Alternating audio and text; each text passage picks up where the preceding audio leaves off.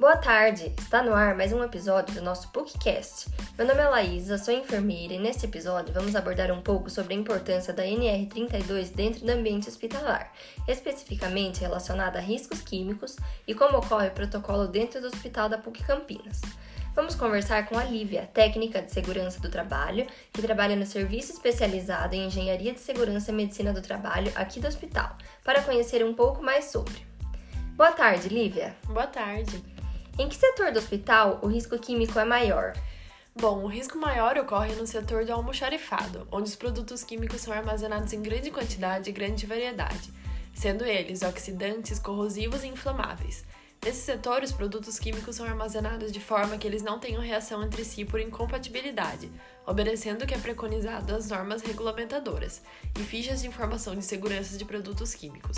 Nos setores onde há riscos químicos, os colaboradores passam por constantes treinamentos sobre a forma correta de armazenagem dos produtos químicos para a redução de riscos.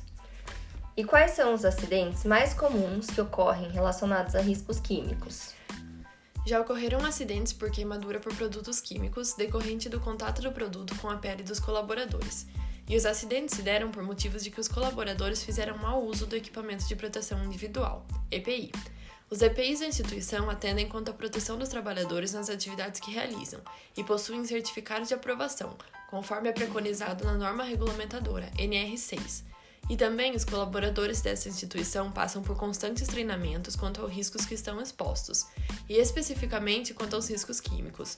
Os colaboradores são informados sobre as fichas de informação de segurança de produtos químicos que utilizam e os equipamentos de proteção que devem ser utilizados e a forma de utilização destes, sendo contemplados os equipamentos de proteção individual, EPIs, e os equipamentos de proteção coletivos, EPCs, tendo como exemplos deste último equipamento mencionado o chuveiro e lava-óleos, instalados em pontos estratégicos da instituição, onde há manipulação de produtos químicos. E qual é o protocolo seguido em caso de acidentes químicos na instituição? O Hospital PUC Campinas tem um fluxo de acidentes de trabalho que devem ser seguidos, e o fluxo de acidente relacionado a produtos químicos é também lá descrito. O colaborador que se acidenta com produtos químicos deverá ser encaminhado até o serviço de pronto atendimento de convênios e levar consigo a ficha de informação de segurança de produtos químicos do produto que ocasionou o acidente.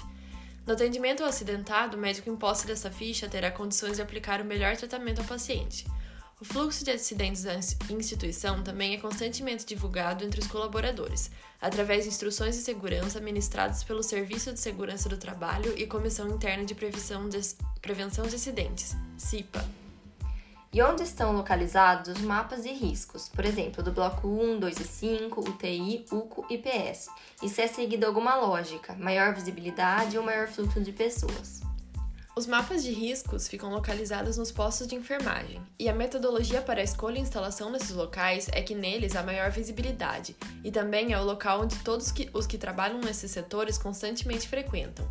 O Serviço de Segurança do Trabalho e a Comissão Interna de Prevenção de Acidentes, CIPA, do Hospital PUC Campinas, faz orientações aos colaboradores informando sobre os riscos existentes nos setores e os modos de prevenção destes riscos. Então é isso. Muito obrigada, Lívia, pela participação. Ah, eu que agradeço. Nos colocamos à disposição para maiores esclarecimentos que se façam necessários. Espero ter ajudado. E assim encerramos mais um episódio do nosso PUCcast. Agradecemos a atenção e boa tarde.